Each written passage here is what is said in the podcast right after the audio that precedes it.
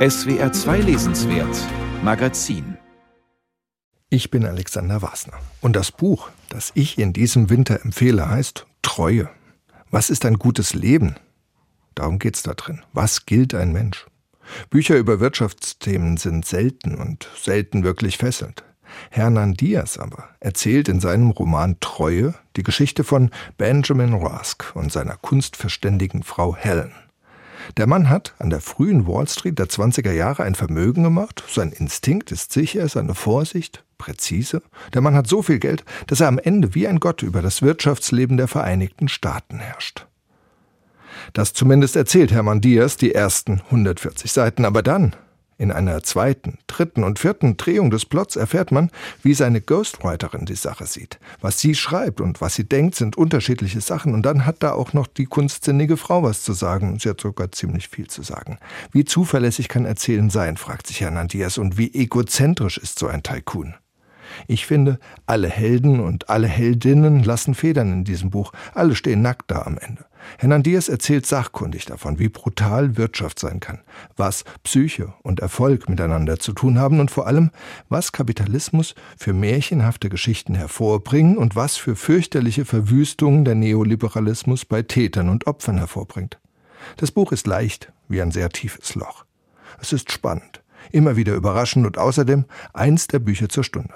Treue von Hernan Diaz im Hansa Verlag. Weihnachten naht und das ist ja manchmal genau die Gelegenheit äh, für sich oder andere mal die teuren Bücher zu kaufen, also die, die man sich sonst eher nicht so leisten würde. Ich bin Katharina Borchert, Literaturredakteurin und ich empfehle heute eine Lyrik-Anthologie. Spanische und hispanoamerikanische Lyrik heißt die und ich sag's gleich, sie umfasst vier Bände, sie ist dick, sie ist schwer, sie ist prachtvoll und sie ist mit 148 Euro auch nicht ganz billig aber sie ist absolut umwerfend und sie ist ihr Geld wert und eigentlich schon jetzt ein Standardwerk. Warum? Weil sie 800 Gedichte aus neun Jahrhunderten umfasst, die sind chronologisch angeordnet, zehn Jahre Arbeit stecken drin von einem ganzen Team von tollen Übersetzerinnen und Übersetzern. In den ersten beiden Bänden überwiegt äh, natürlich zeitlich bedingt äh, die Lyrik aus Spanien und dann kommt das spanisierte Lateinamerika hinzu, das dann in Band 3 und 4 die Nase vorn hat. Da sind auch spanische Texte drin, in die teils aber auch indigene Sprachen eingeflossen sind. Das alles gibt's im Original und auf Deutsch und viele kluge Erklärtexte noch dazu. Also das ist eine Anthologie, die einfach nur glücklich macht. Spanische und hispanoamerikanische Lyrik heißt sie. Sie umfasst vier Bände im Schuber und die sind im Beck Verlag erschienen. Mein Name ist Frank Hertwig, ich bin Leiter der Literaturredaktion im Südwestrundfunk und ich habe ein Buch mitgebracht von Uwe Dick, das heißt Sauwallprosa. Uwe Dick wird nächste Woche 80 Jahre, Gratulation von dieser Seite. Und Uwe Dick ist wirklich ein ganz großer Außenseiter des Literaturbetriebs und im Gegensatz zu einem anderen 80-jährigen Peter Handke, der eher, glaube ich, die Pose des Außenseiters vertritt, ist er wirklich einer. Er ist ein Aussteiger, er ist ein ökologischer Denker, ein Anarchist. Er ist immer von der Gleichrangigkeit von Mensch, Tier und Natur ausgegangen. Und er ist ein großer Schimpfer, wenn man so will, in der Tradition von Karl Kraus. Darum ist er immer sehr wichtig, ihn mündlich zu hören. Also er kann wirklich mit, mit Sprache alles machen.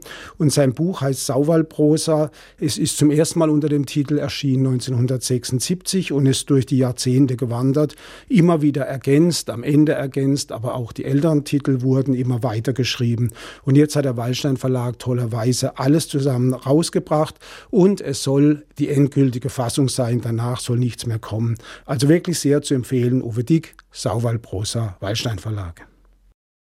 Mein Name ist Theresa Hübner und ich empfehle den Kinderkalender der Internationalen Jugendbibliothek München. Für jede Woche des Jahres gibt es in diesem Kalender lustige, schlaue, abgedrehte Gedichte aus der ganzen Welt. Auf Deutsch übersetzt, aber auch in der Originalsprache. Und da ist dann alles dabei, von Arabisch über Taiwanesisch, Ukrainisch bis Zulu. Natürlich kann ich all diese Sprachen nicht mal ansatzweise korrekt aussprechen, aber das ist total egal. Mit meinem vierjährigen Sohn radebreche ich die Gedichte einfach trotzdem drauf los und das macht richtig Spaß. Ungewohnte Laute und Schriftzeichen und auch den manchmal für uns etwas seltsamen Humor kann man in diesem Kalender entdecken. Achtung, kleine Kostprobe. Schneeflocke. Einen Schneeball habe ich gemacht, in die Tasche gesteckt, doch jemand hat ihn geklaut. Über Nacht hat er dann Wasser in meine Taschen gefüllt. Das war ein litauisches Gedicht, zu finden im Kinderkalender 2023 der Jugendbibliothek München im Moritz Verlag erschienen. Mein Name ist Carsten Otte und ich empfehle zum Weihnachtsfest den Doppelgedichtband Kalbskummer Phantomstute des niederländischen Autors Marike Lukas Reinefeld.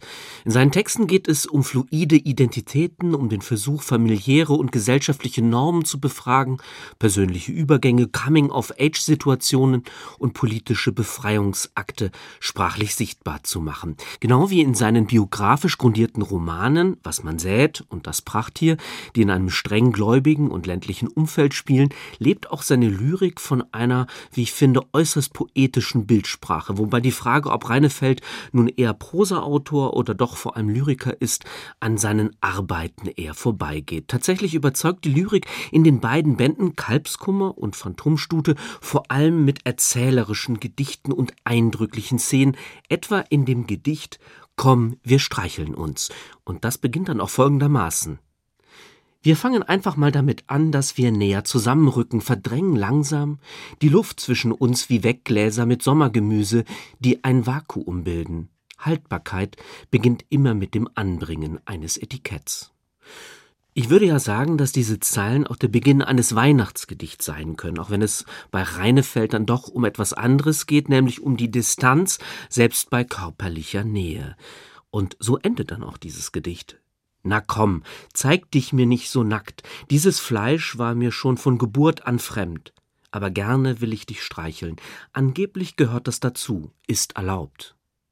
Marike Lukas Reinefeld, Kalbskummer Phantomstute, ist in einer zweisprachigen Ausgabe bei Surkamp erschienen. Die deutsche Übersetzung kommt von Ruth Löbner. Das Buch ist 223 Seiten lang und kostet 25 Euro. Ich bin Lukas Meyer-Blankenburg und ich empfehle Ihnen das Buch Am Ende der Straße Afghanistan zwischen Hoffnung und Scheitern von Wolfgang Bauer. Wolfgang Bauer ist Reporter für die Wochenzeitung Die Zeit. Er reist seit mehr als 20 Jahren nach Afghanistan und er ist nochmal dorthin zurückgekehrt, nachdem die westlichen Truppen im Sommer 2021 abgezogen waren und die Taliban wieder die Macht übernommen hatten. Wir reisen in dem Buch mit Wolfgang Bauer entlang der legendären Ring Road, ein mega Bauprojekt, eine 2000 Kilometer lange Straße in Form eines großen Rings, die das ganze Land erschließen soll. Wolfgang Bauer schreibt beeindruckende Porträts der Menschen, die er trifft. Handwerker, Unirektoren, Taliban-Kämpfer. Eine große, faszinierende Reportage, in der Wolfgang Bauer aber auch zeigt, wie absurd der Versuch des Westens war, in Afghanistan mit Militär und Milliarden Dollars ein Land nach eigenen Wünschen aufzubauen. Am Ende überwiegt trotz allem die Hoffnung. Tolles Buch. Wolfgang Bauer am Ende der Straße Afghanistan zwischen Hoffnung und Scheitern erschienen im Surkamp Verlag 399 Seiten plus schöne Schwarz-Weiß Fotografien von Land und Leuten. Das Buch kostet 24 Euro.